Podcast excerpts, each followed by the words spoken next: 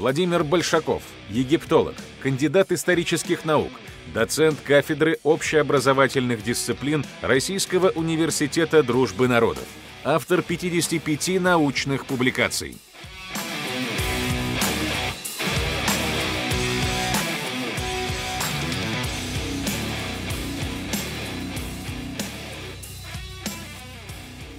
Владимир Большаков с нами на связи. Владимир, здравствуйте. Здравствуйте. А, отлично вас слышу. Сейчас мы прежде всего попросим наших зрителей проголосовать. Давайте, друзья, проголосуем. Кто была величайшей женщиной-фараоном? Хачепсут, Клеопатра, Нефертити, Нефертари, Таусерт, Синусит или все они величайшие? Пожалуйста, перейдите по ссылке э, в чате и проголосуйте. А я хочу, Владимир, спросить вас, а вот вы сами с каким самым странным утверждением про Клеопатру сталкивались? Ну, пожалуй, самое странное утверждение о Клеопатре – это ее купальни в Памукале в Турции.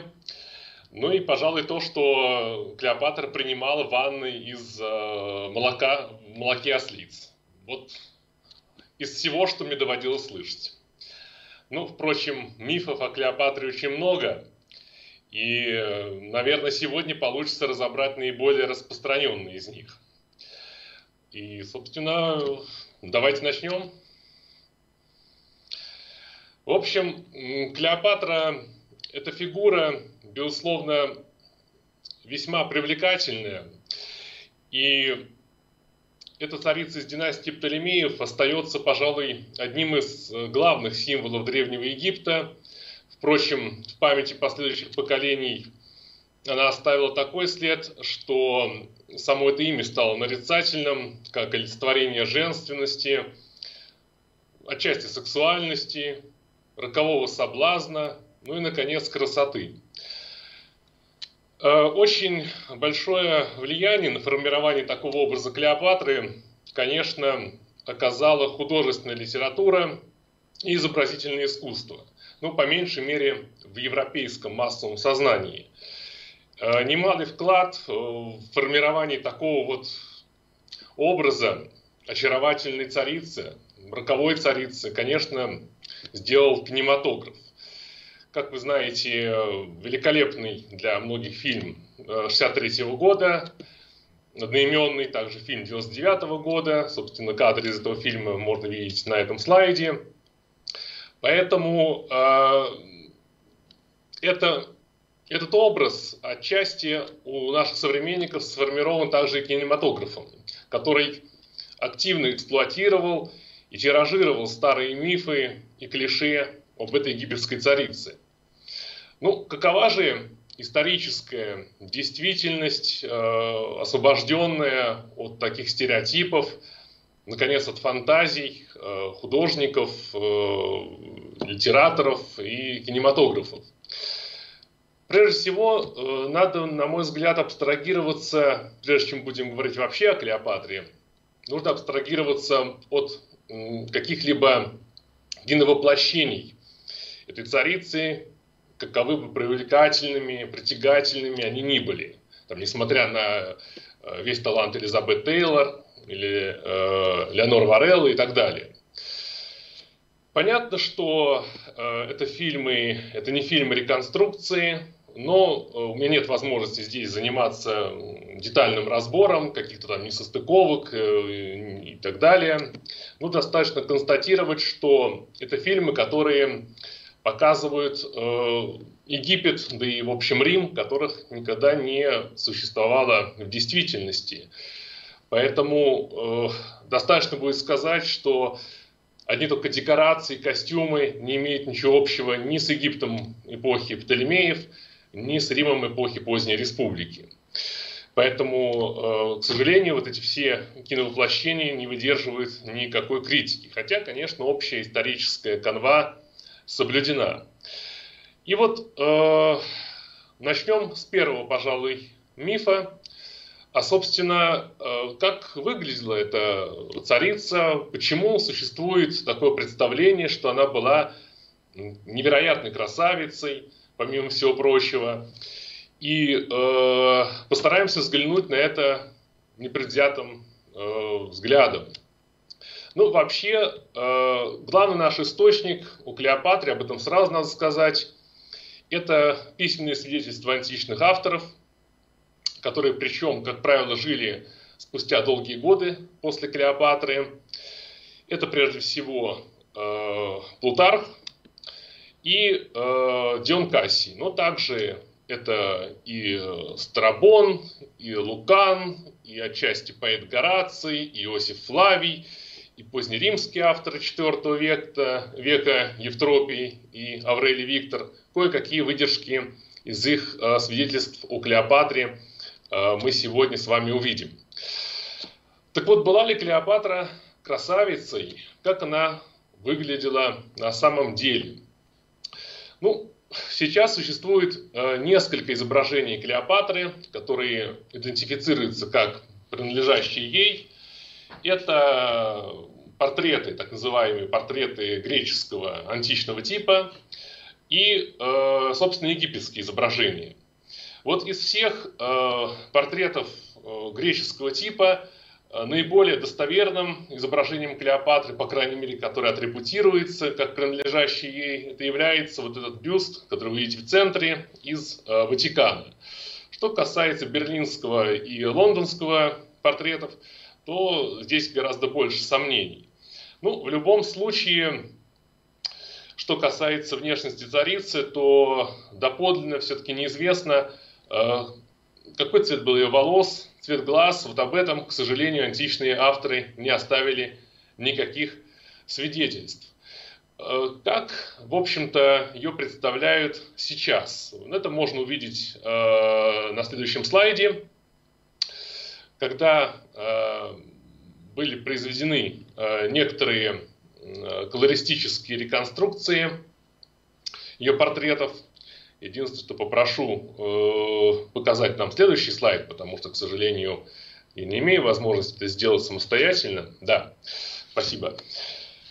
И э, можно видеть, что такие реконструкции, в общем-то, в большей степени условность и скорее являются плодом, скорее, точки зрения э, авторов этих реконструкций, потому что даже по одним и тем же подлинным изображениям получается совершенно разный облик. Что касается красоты Клеопатры, э, то э, все-таки на самом деле она не была красивой не по античным канонам, даже если представить, что это ее портреты, которые мы видим здесь, не по современным. В любом случае о красоте царицы писали авторы, которые жили значительно позднее, и не все, Э, Причем Плутарх, главный наш источник о Клеопатре, который говорит о том, что он красивый, все же оговаривается, что писной красавицей она не была. Поэтому э, все эти изображения, в общем-то, говорят о том, что даже если признать их изображением Клеопатры и не сомневаться в этом, все-таки миф. Скорее, э, можно с уверенностью сказать о том, как выглядела в действительности египетская царица, это ее изображение на монетах.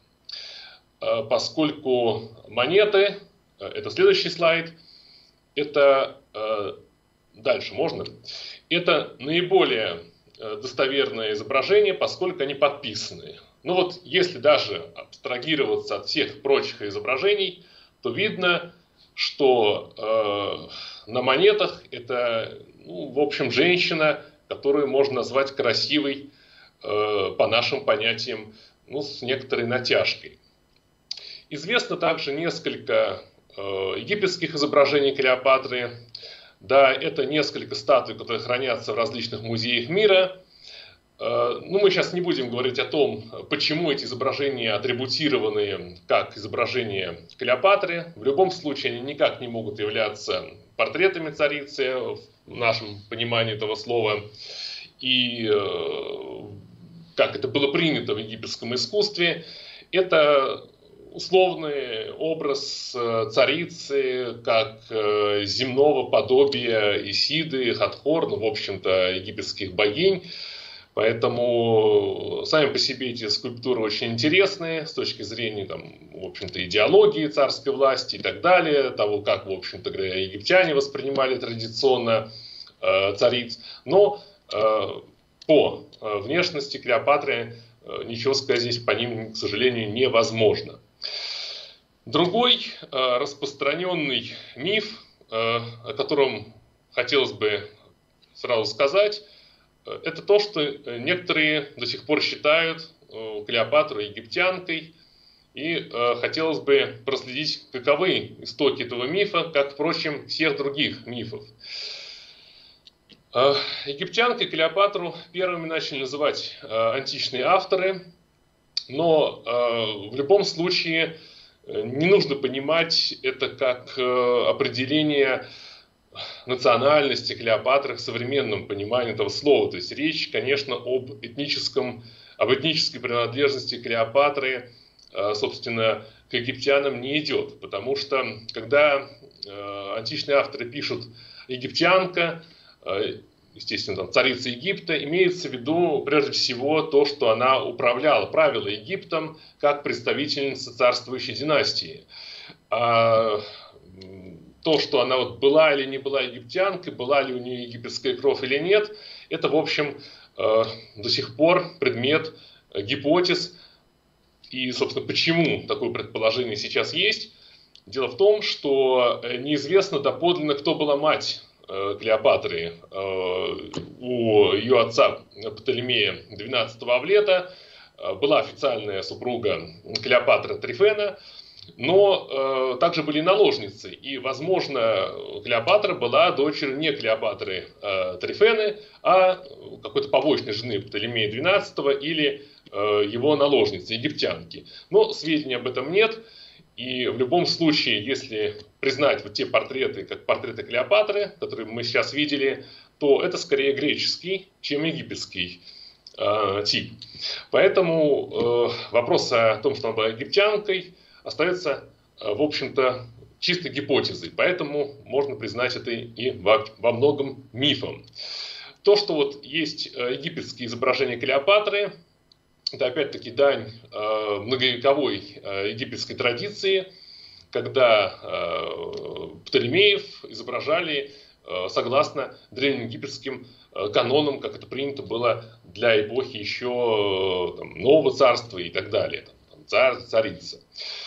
Ну вот один любопытный памятник здесь из Лувра показывает Клеопатру в облике фараона.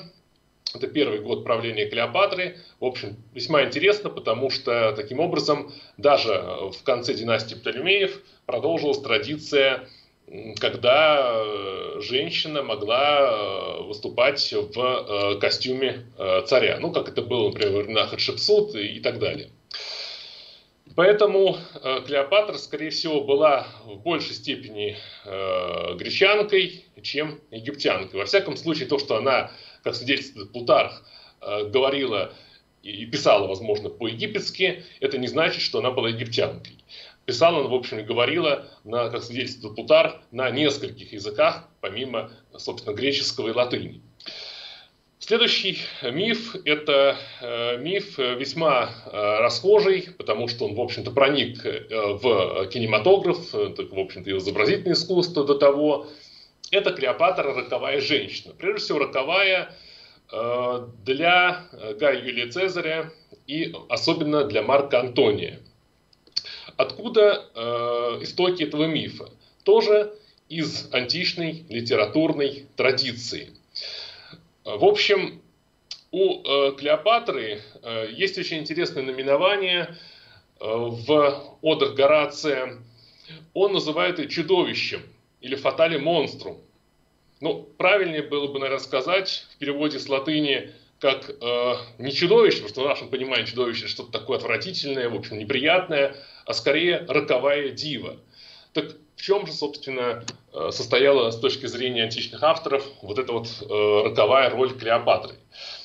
Дело в том, что э, в античной литературной традиции была очень устойчивая и негативная характеристика в основном Клеопатры, как женщины, которая как будто бы очаровала одних из самых известных политиков того времени, во-первых, Юлия Цезарь, потом Марка Антония, ради которой они якобы полностью забросили свои дела, в общем-то, пренебрегли отчасти своим долгом римского гражданина и так далее, и скорее следовали собственным интересам и страстям, чем государственным интересам.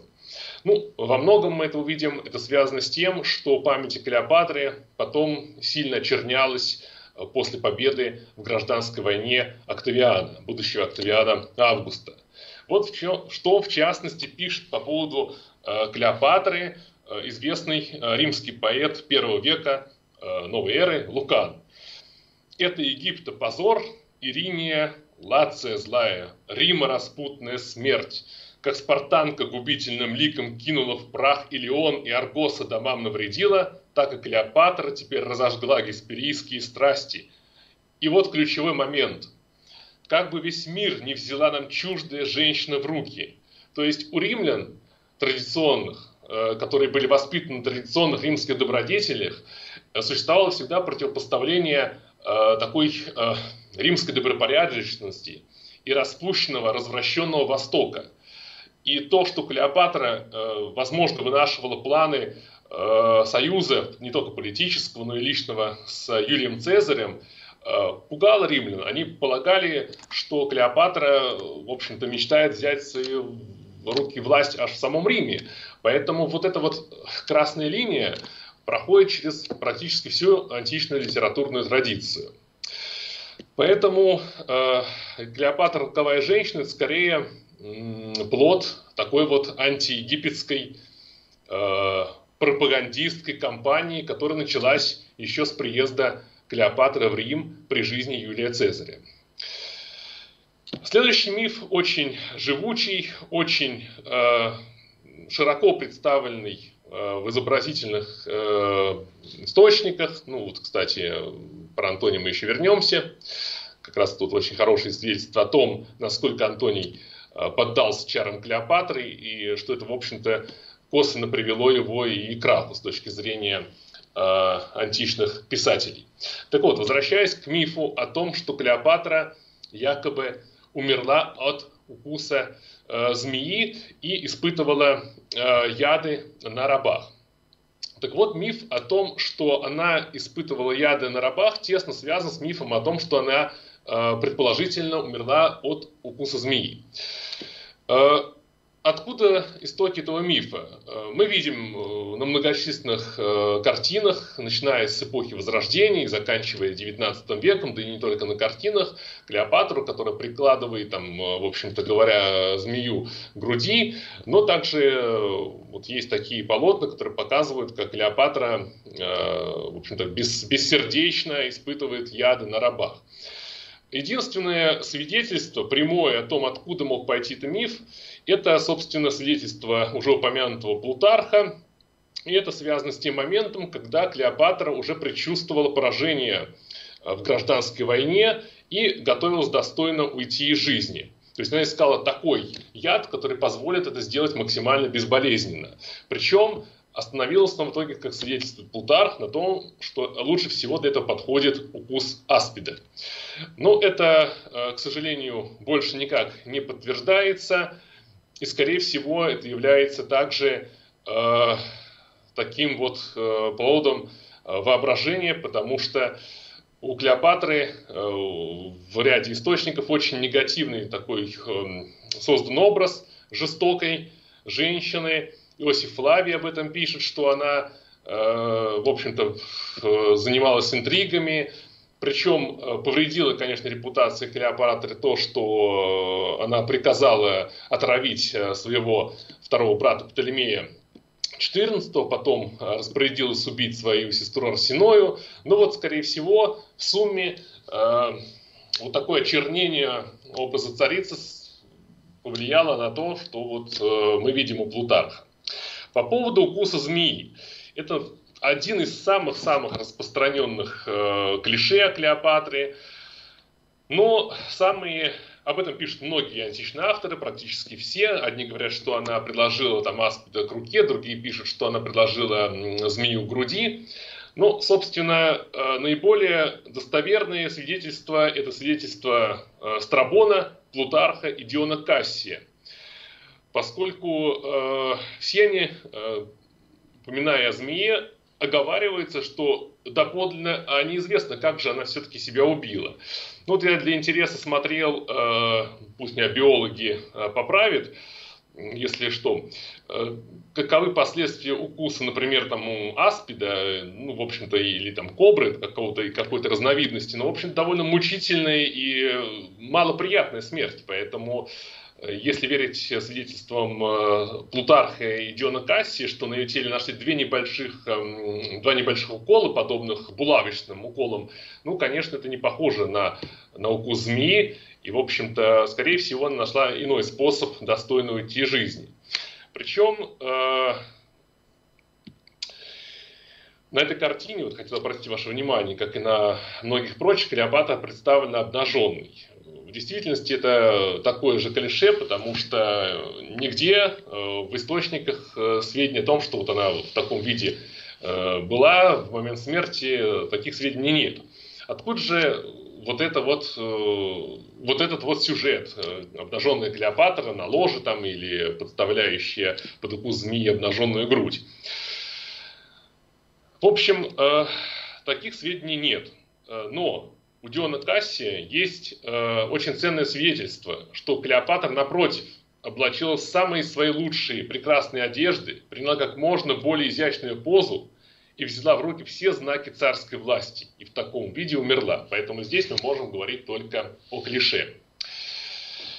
А, поэтому, если говорить о мифе, что Клеопатра умерла от укуса змеи, то это, безусловно, еще одно клише, которое не подтверждается какими-то однозначными историческими сведениями. Тем более, повторюсь, в основном это свидетельство античных авторов, которые могли это знать все-таки со слов других и, или э, пользоваться какими-то ну, источниками, которые до нас не дошли. Еще один э, расхожий миф о Клеопатре – это миф о том, что Клеопатра была невероятно сексуальна и, э, более того, распутна.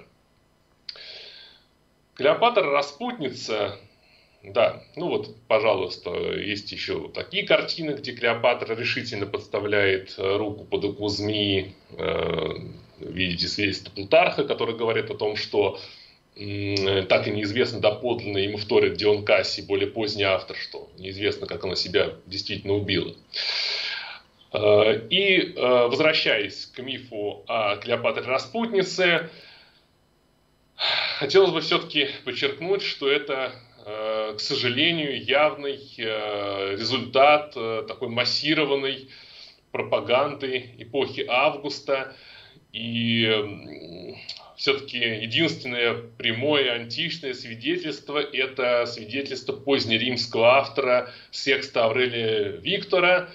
Более таких вот, ну что ли, уничижающих характеристик царицы мы не находим в в античной литературе, ну, пожалуй, только э, за исключением э, Лукана, который пишет буквально так э, в связи с ее встречей с Юлием Цезарем в, в Александрии. Дерзость дала и та ночь, какую впервые на ложе наших вождей провела распутная дочь Птолемея. Ну вот это, пожалуй, такое же клише, как клише, существовавшее у римлян относительно вообще Востока, эллинистических бывших э, монархий, там Востока, там Парфии и так далее, что это, в общем-то, э, страны с тиранической формой правления, порочные, разнузданные и тому подобное. Не случайно Страбон э, подчеркивает, что когда в гражданской войне победил Октавиан, то он не только уничтожил э, Клеопатру Антония, но и положил конец пьянству и распусту властителей Египта. Но это такое же клише, потому что из э, сочинений тех же античных авторов, например, Гая Светони Транквилла, известно, что сам же э, Октавиан, Октавиан, Октавиан Август э, вел отнюдь не добропорядочную жизнь, то есть далекую от тех же официальных римских добродетелей. Поэтому э, Клеопатра Распутница не находит больше никаких подтверждений, тем более, что э, никаких сведений о том, что не были э, иные мужчины в жизни, кроме Юлия Цезаря и Марка Антония. Да, она была соблазнительной, да, она привлекала явно людей, но о том, что она была подобием какой-то египетской Миссалины, такого нет. Можно не сомневаться, что если были бы какие-то более однозначные свидетельства, то э, римская пропаганда бы не применула воспользоваться этим для пущего очернения Клеопатры. В общем, э, давайте посмотрим следующий слайд. Э, по поводу Клеопатры существует огромная литература, конечно, ее оценки ее правления невероятно разные, но в заключение все-таки хотелось бы подчеркнуть, что все э, перечисленные мифы, ну, есть и другие клише, и, там, например, про жемчужину, про то, что она э, проникла во дворец Цезаря в, в ковре и так далее. Все-таки все эти перечисленные мифы берут начало э, еще при ее жизни или практически сразу после смерти. И это Э, след и результат вот, этой вот, вот этого враждебного, предвзятого отношения к египетской царице, которая сформировалась еще э, со времени ее союза с Юлием Цезарем. Э, и, на мой взгляд, все-таки пора отделить вот эти вот домыслы и мифы от исторической действительности и взглянуть на личность Клеопатры – не только сквозь призму официальной римской пропаганды э, с ее э, превознесением официальной такой вот римской морали. Благодарю. Спасибо, Владимир. Сейчас, наверное, мы сможем увидеть результаты голосования наших зрителей. Давайте посмотрим. Итак, подавляющее большинство 192 человека проголосовали за Хатшепсут. Но я вижу, кстати говоря, что и за синусит проголосовало 23 человека. Владимир, прокомментируйте эти результаты. Ну, по поводу синусита... Можно предположить, что это шут, юмор такой наших зрителей. Ну, конечно. Да.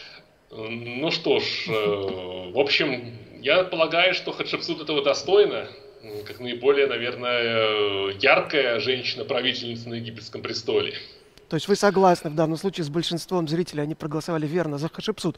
Ну что ж, замечательно. Замечательно. Я с большим удовольствием прослушал ваше выступление, но вот знаете, вот э, с точки зрения дилетанта, я обратил внимание, много мифов, но кажется, мало достоверных сведений про столь э, знаменитую женщину.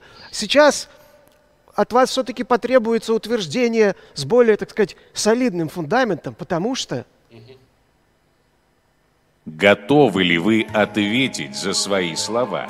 На сцене вредный оппонент. И я передаю слово Ольге Томашевич, кандидат исторических наук, доцент, заместитель заведующего кафедрой истории древнего мира исторического факультета МГУ, автор более 120 научных работ, заслуженный преподаватель Московского университета. Ольга, у вас 10 минут. Прошу. Ну, во-первых, все-таки понятно, что бедный оппонент должен вредить но мне все-таки хочется начать с того, что тема выбрана, на мой взгляд, очень удачно и представлена тоже очень хорошо, потому что э, Владимир Анатольевич очень глубоко и с чувством проработал источники. Так что э, мне было приятно и интересно это слушать. Э, но, э, тем не менее, по каким-то э, проблемам хотелось бы немножко поспорить. И, в частности, я бы не согласилась с такой жесткой оценкой исторических фильмов, по крайней мере потому, что ведь любой человек нормальный, не египтолог, глядя там, например, Клеопатру с Элизабет Тейлор, сразу понимает, что речь о Египте. Так что не так уж они и плохо это сделали в плане э, антуража. Понятно, что для египтологов это, это очень плохо, но э, на такие мифы общечеловеческие воздействует. Я, я... буду держать микрофон, просто Владимир ага. А, ну, это была преамбула не столь важная. Я по вредности записала себе вопросики в наш египетский блокнотик. Итак, как э, вы думаете, если Клеопатра, э, по вашему изображению, была не прекрасна и не была роковой, и даже распутницей не была, что совсем обидно, так почему же два, в общем-то, не последних парня, Цезарь и э, Антоний, запали на нее? Или здесь вообще о любви речь не идет? Э, ну, как раз-то о любви речь идет, потому что э, практически все э, греко-римские авторы, э, можно сказать, хором э, говорят о том, что э, Цезарь был влюблен и Антоний был влюблен, более того, это была страсть. Трудно говорить о том, э, где здесь э, смешивался расчет и насколько ответной была любовь Клеопатры, потому что Э, все-таки ясно сквозь строки, что Клеопатра была очень неплохим политиком при, при, всем, при, при всем при том, несмотря на расстроенные дела, в общем-то, Египта в то время. И она достаточно хорошо просчитывала шаги, э, с кем э, ей вступать в личные отношения. Поэтому выбрала-то она политику как раз ведущих. И, и, и в общем-то, не быстро это произошло по крайней мере, э, с Антонием. Поэтому э, трудно сказать, насколько здесь любовь мешалась вот именно с политикой, с каким-то рациональным расчетом. Но, полагаю, любовь все-таки была, и страсть была. Ну а то, что некрасиво, ну так одно другому не мешает. Ну, не случайно Плутарх говорит о том, что Клеопатра была обворожительно, что она зачаровывала буквально своим голосом. И, и вот это тот самый шарм, который, наверное, следовало бы добавить даже некоторым красивым дамам. Очень трудно с вами спорить, но все-таки мне здесь еще такой момент очень интересен. А как вы думаете, почему вот этот, возможно, тоже миф о ковре, почему она так предстала перед Цезарем? И все-таки а... еще, знаете, мне здесь хотелось бы в добавление вот к предыдущему разговору добавить еще то, что вообще-то они оба были бабники. Еще какие? Так. Ну так вот про ковер все-таки, как вы думаете? А чем, понимаете, вот ну, понятно, конечно, совсем юная Клеопатра и уже, в общем, очень потертый Цезарь, э, кризис среднего возраста, все такое, понятно. Но а как вы думаете, ну все-таки вот чем она могла Цезаря пленить, по-вашему? По поводу ковра э, Э, нужно высказаться определенно, это все-таки был не ковер. Э, это в старых переводах э, с греческого у Плутарха это, это вот фигурирует как ковер, что Клеопатру тайно внесли в, во дворец в Александрии, в покое Цезаря в ковре. И поэтому мы видим на некоторых картинах ковер, да и так вот, в общем-то, пошло это в общем-то, в расхожее, в расхожее представление об этом событии. Но э, речь шла о спальном мешке. Э, почему это произошло? Э, ну, мы помним ведь э, всю историческую канву, что в то время разгорелся конфликт внутрисемейный в, в царском доме Птолемеев. И Клеопатра, фактически изгнанная своим братом Птолемеем XIII и Арсеноей, очень рисковала жизнью. Но ей э, вот была явно необходима поддержка Цезаря, но она понимала, что добиться этого, ну, тем более э, репутация Цезаря к тому времени была хорошо известна, что, в общем, был человеком, то он весьма любвеобильным. Нужно было сделать так, чтобы сразить его раз и навсегда.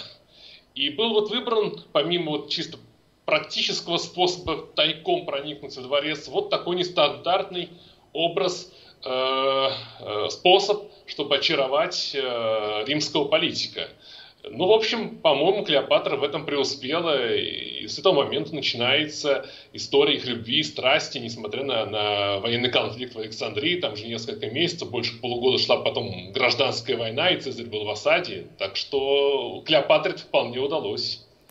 Ну, мне кажется, что все-таки появление из ковра, из спального мешка, может быть, не самое такое эффектное, что воздействовало на Цезаря, э, но э, мне кажется, что Клеопатра его взяла своим остроумием.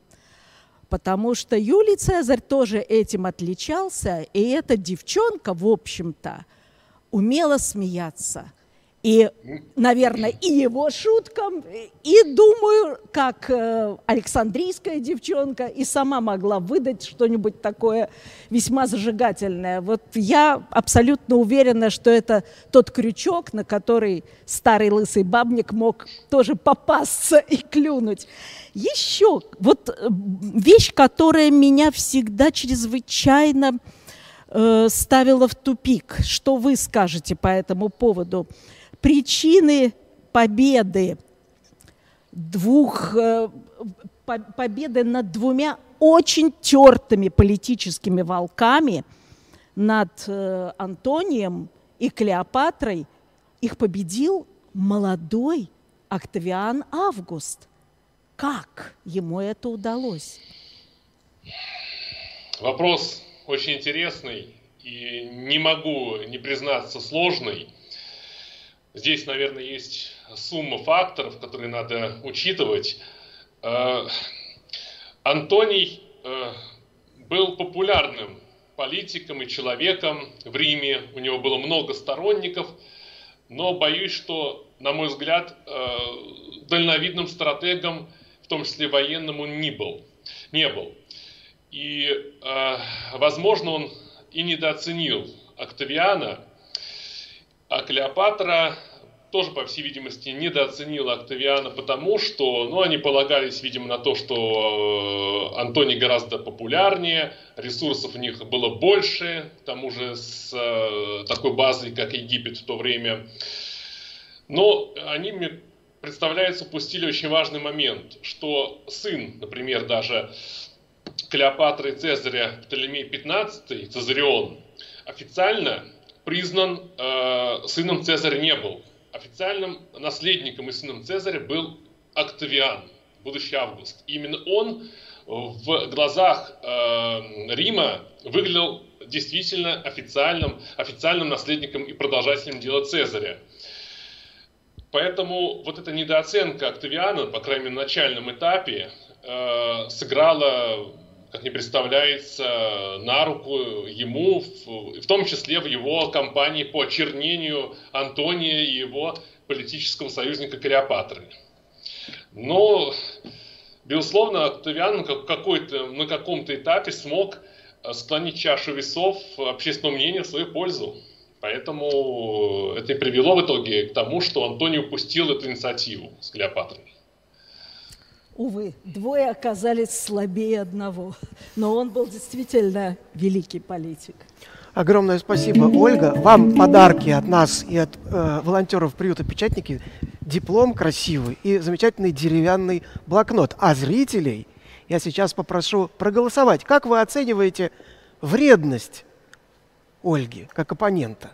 Считаете ли вы, что она была добрым другом докладчику, а может быть, настоящей грозой – Проголосуйте, пожалуйста, перейдя по ссылке. А мы переходим к вопросам зрителей. И первый вопрос, э, присланный заранее, задает Виктор Шибанов. Недавно в интернете видел реконструкцию лица Клеопатры на основе ее статуи. И там отмечалось, что, видимо, она была в значительной степени греческих кровей. А известно ли вообще, жены египетских фараонов и царей, не могли же они брать жен из обычных смертных?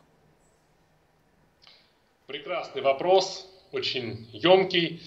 Э, по поводу греческих кровей, ну, как мне представляется, уже сказано было достаточно. Скорее, Клеопатра была все-таки греческих кровей, поскольку династия Птолемеев была в основе македонской э, и э, греческой по культуре, по образу жизни. Э, но поскольку египетская гипотеза остается гипотезой, там, египетской крови Клеопатры, то скорее она была больше гречанкой, чем египтянкой, в любом случае. Что касается царей э, классической эпохи фараонов, насчет, э, насчет того, брали ли они э, простолюдинок, женщин не царской крови в жены, такое полностью исключить невозможно.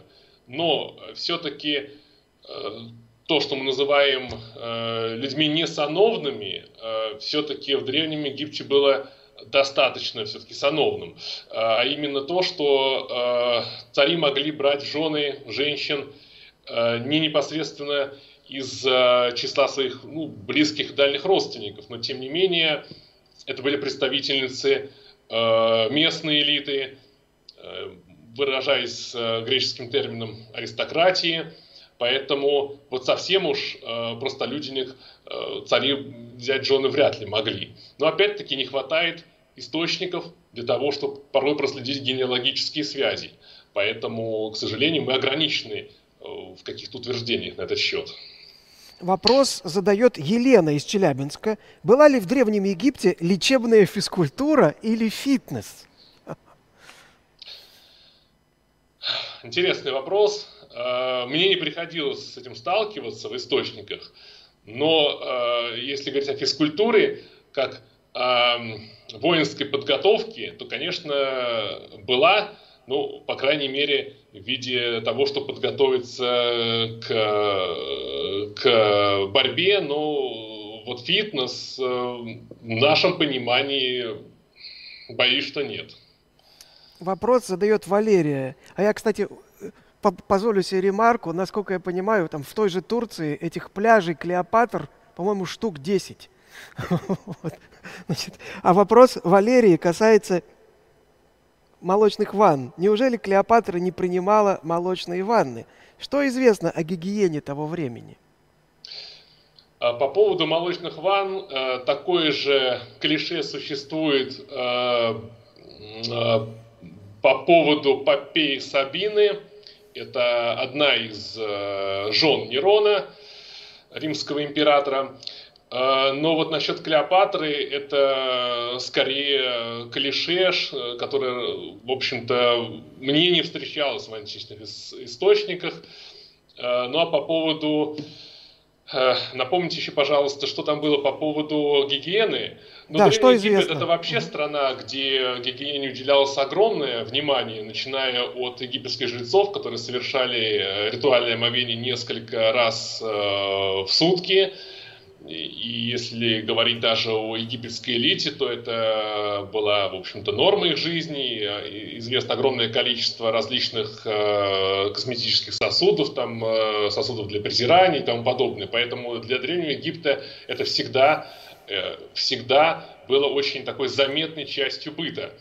Но что касается нашей эпохи, эпохи Птолемеев, то, конечно, вся эта традиция продолжалась, тем более, что Э, эллинистические царские дворы э, жили роскошно, и э, гигиена была по меркам того времени, да, в общем-то, и нашего на высоте.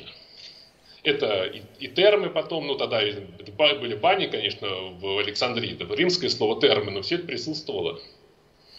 Вопрос задает Михаил Сычев. Можем ли мы понять, как к Клеопатре относились ее подданные? Найдена ли эпиграфика или настроение может показать вазопись, как она показывает настроение афинян времен э, Писистрата? Или может что-то еще? А насчет вазописи э, затрудняюсь сказать, потому что э, Александрия хоть и был э, городом преимущественно греческим грекоязычным городом античной, прежде всего, культуры, пусть даже и с элементами э, синкретизма. Но э, так вот э, сравнить э, Александрию э, в плане источника по, по вазописи с э, Афинами там, 5 или 4 века не получится. Вот. По поводу отношения подданных к Клеопатре. Отношение э, большинства населения к Клеопатре было не очень хорошим. То есть э, Египет, э, ну, она не была особенно популярной царицей в Египте, и прежде всего потому, что э, и в конце династии Птолемеев, и при ней очень сильно стал ощущаться налоговый гнет. То есть вот это бремя налогов, э, различных изъятий, реквизиций усилилось э, при Клеопатре, которая нуждалась в деньгах, наконец, для ведения войны с, с Октавианом. Поэтому отношение подданных к Клеопатре было сдержанным. Ну вот это видно не из каких-то там источников вроде э, граффити или каких-то эпиграмм, хотя Александрийцы дали довольно злое прозвище ее сыну Цезарион, Цезаренок в этом уже отношении, кстати говоря, Клеопатре проявилась. Э, но это видно из э, различных документов того времени, и можно сделать вывод о том, что население э, проявляло недовольство, очень такие достаточно серьезные волнения были в иудейском квартале Александрии из-за притеснений. Сведения есть о том, что и была нехватка хлеба, который Клеопатра распорядилась, кстати, раздавать не всем. Поэтому напряженность присутствовала. И отношение Клеопатры было вот таким достаточно сдержанным, если не сказать негативным. Единственное, кто, пожалуй, держал ее сторону, ну так вот по источникам это можно так сказать, это было, конечно, египетское жречество, потому что Клеопатра его поддерживала и старалась пропагандировать себя как, как наследницу эпохи фараонов, вот, собственно, и была царицей, которая вот изображалась подобным образом. Вот так. Вопрос задает Карл Август Аванти. Могло ли расточительство двора Клеопатры быть насквозь фальшивым? Имитация безумных трат должна была доказать правителям более сильных стран, что с, с экономикой в Египте полный порядок, старицей лучше договариваться, заключать брак, чем воевать? И да, и нет. Поскольку дела у Египта шли не очень хорошо, и Клеопатра постоянно нуждалась в ресурсах, и в деньгах, и тому подобное, в общем-то, э, Иосиф Флавий, например, свидетельствует о том, что Клеопатра не гнушалась грабить святилище, чтобы добыть эти самые средства. Ну, несколько предвзятая точка зрения, да вообще у Иосифа Флавия довольно негативный образ Клеопатры, но там есть свои причины для этого. Э, как, кстати, негативно к Клеопатре относился и Ирод Великий, царь Иудеи. Но это я немножко увлекся в сторону. Э, поэтому, э, что касается роскоши, да, Клеопатра э, такие действия предпринимала, чтобы убедить, например, Марка Антония в том, что в Египте полный порядок. Ведь известна эта встреча их знаменитая в Тарсе. Вот это первая официальная встреча уже Клеопатры и Антония как самостоятельных политических фигур.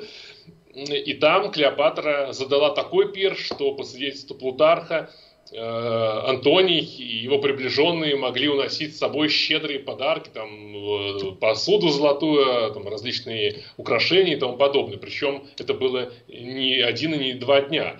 Поэтому вот такая показная роскошь, да, она присутствовала. Но вопрос, какой ценой это доставалось стране. Николай Тужилин, воспитание и образование Клеопатры было эллинистическим или египетским, или это было комплексное воспитание и образование? Скорее, это было образование эллинистическим, но э, это не значит, что Клеопатра э, не получила какие-то какие дополнительные знания, потому что египетский язык она, конечно, знала и, возможно, даже писала на нем, Поэтому это предполагает ее образование в э, Александрийском музеоне, надо полагать, и возможно даже какие-то были элементы такого вот египетского даже образования, если она знала язык. Михаил из Самохваловичей спрашивает, современники Клеопатры не писали о красоте Клеопатры или свидетельствами современников мы просто не располагаем? Расскажите, пожалуйста, какие науки известны авторы времен триумвиратов и какие из них имели шанс видеть Клеопатру вживую? Но самые ранние свидетельства о красоте Клеопатры это, пожалуй, ну как, э, прямо не всегда не пишет, что она была красива, но это предполагается. Это Гораций, э, поэт эпохи Августа, и э, Марк Анни Лукан, который жил примерно спустя век после смерти Клеопатры. Дальше уже все авторы, это авторы 2-4 века нашей эры. Поэтому о красоте Клеопатры они могли знать, э, ну, судить о ее внешности, либо по э, изображениям, которые до нас не дошли, э, либо по э, описаниям, э, которые также до нас не дошли. Во всяком случае, современники Августа могли либо ее видеть, э, либо судиться о слов других. Но, подчеркну, что по античным меркам это не была классическая э, греческая красота, потому что даже те портреты, которые мы видели, это портреты, э, да, в таком анти, в античной манере, но приукрашенные. Но опять-таки это не классическая красота проксителя или что-то подобное тому. Вот, поэтому, а уж по современным ну, меркам, ну, это уже как вы видите, тоже никак не соответствует современным канонам. Так что э, по поводу красоты. Так поздние авторы говорят, что он был красивый. Ну, как-то надо, видимо, было объяснить, почему же такие видные люди, как Цезарь и Антоний, подпали под ее э, влияние. Э, что касается авторов эпохи Августа, их много. Э, книги э, кого-то из них э, не сохранились. И, возможно, там, где речь шла о Клеопатре, э, там что-то было сказано еще, но мы, к сожалению, не знаем этих книг, они не дошли до нас. Поэтому сейчас имеет ли смысл перечислять всех, там, от Тита Ливии и далее. Вопрос от Александры Ивановой. То есть Клеопатра была просто харизматичная и умная? Это что, была такая редкость в то время, что она стала такой популярной? То, что она была харизматичной, умной, э, не могу не согласиться. Она такой, скорее всего, и была. Э, и э, красота – это тоже понятие, наверное, относительное, по крайней мере, чтобы понравиться мужчинам.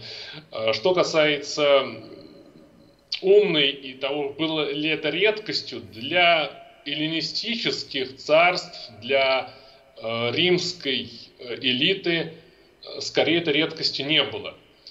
Но э, полагаю, что у Клеопатры, если вот суммировать все, что мы не знаем, э, было удивительное сочетание вот этого женского шарма и ума. Причем ума не только такого э, женского, обыденного, но, но и политического. И вот об этом тоже можно судить по тому, как она действовала. Да? Не всегда мы можем объяснить мотивы поступков, но то, что она была незаурядной женщиной и правительницей, это однозначно.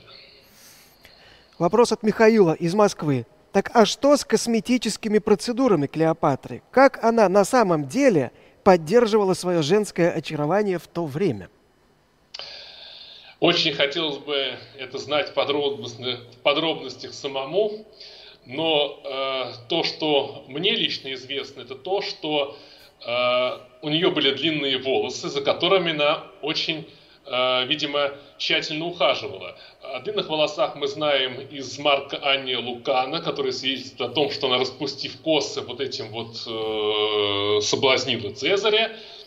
Э, и э, следующее свидетельство об уходе за волосами – это свидетельство римского врача и писателя Галена, который говорит о том, что, я сейчас не помню же детали, э, что был, был специальный рецепт Клеопатры по уходу за волосами. Ну вот кто э, заинтересован, поищите свидетельство Галена, я думаю, это легко даже сейчас в интернете можно найти все эти античные источники, практически вот эти все авторы оцифрованы, выложены переводы на русском языке. Э, подробности остальные, ну вот, э, увы, хотелось бы знать. И реконструировать было бы здорово. Вопрос от, от Саши. Можно ли провести параллели между Клеопатрой и Екатериной II? Отчасти. Отчасти. Но Екатерина II была гораздо успешнее Клеопатры, хотя бы как политик. Если уж их можно сопоставить как э, женщин и как женщин э, успешных во многом личных отношениях, любвеобильных, предположим, потому что про Клеопатру я все-таки не стал бы такое утверждать, не опираясь на э, какие-то э, твердые свидетельства, то как политик, конечно, Екатерина II э, гораздо успешнее, потому что Клеопатра в конечном счете проиграла и вынуждена была покончить с собой. Вопрос от Михаила из Самохваловичей. Расскажите, пожалуйста, про спальный мешок первого века до Рождества Христова. Откуда мы знаем про такой предмет? Кем, для чего он использовался? А, ну, там скорее был не, собственно, спальный мешок, а мешок для постели. Как он выглядел, э, затрудняюсь сказать. Э, это могла быть, э, ну, это мог быть как, э, ну, какой-то, что ли, сказал, мешок для, для тюфика или для постельного белья. Ну, на мой взгляд, это не суть важно, потому что э, главное это то, как Клеопатра проникла во дворец, то есть, э, ну, пусть это даже был бы и ковер или мешок, э, в любом случае э, ее задача удалась. То есть она смогла проникнуть во дворец Цезаря, э, точнее, во дворец Птолемеев незамеченной. А, значит, Владимир, может быть, вы выделили среди вопросов какой-то, который вы хотите отметить как лучший? Я бы выделил самый первый вопрос. Эм, напомните, пожалуйста, имя задавшего Значит, самый по, первый... поводу, по поводу э, греческих кровей был вопрос, и э, женились ли египетские цари на... На обычных смертных. Да. Это был вопрос от Виктора Шибанова. Не, не, не могли же они брать жен из обычных смертных? Э, автор этого вопроса получает книгу «Страна пирамид. Новейшее открытие археологов в Египте» Максима Лебедева и Светланы Малых, издательство «Питер». Максима Лебедева мы скоро увидим и услышим. А Владимиру мы отправляем наши подарки, а, включая фигурку Пингва по работы Павла Краснова, его студии «Артефакт». Сейчас я хотел бы увидеть результаты оценки вредного оппонента. Давайте посмотрим. И опять большинство зрителей считают, что оппонент был интересным собеседником. Вот. Но э, Ольга у нас еще будет оппонировать другому докладчику. А, итак, давайте сейчас посмотрим на скетч Юлии Родиной, нашей художницы, по мотивам доклада Владимира. Я надеюсь, Владимир сейчас тоже видит, и ему достанется деревянный блокнот с этим скетчем от волонтеров приюта «Печатники».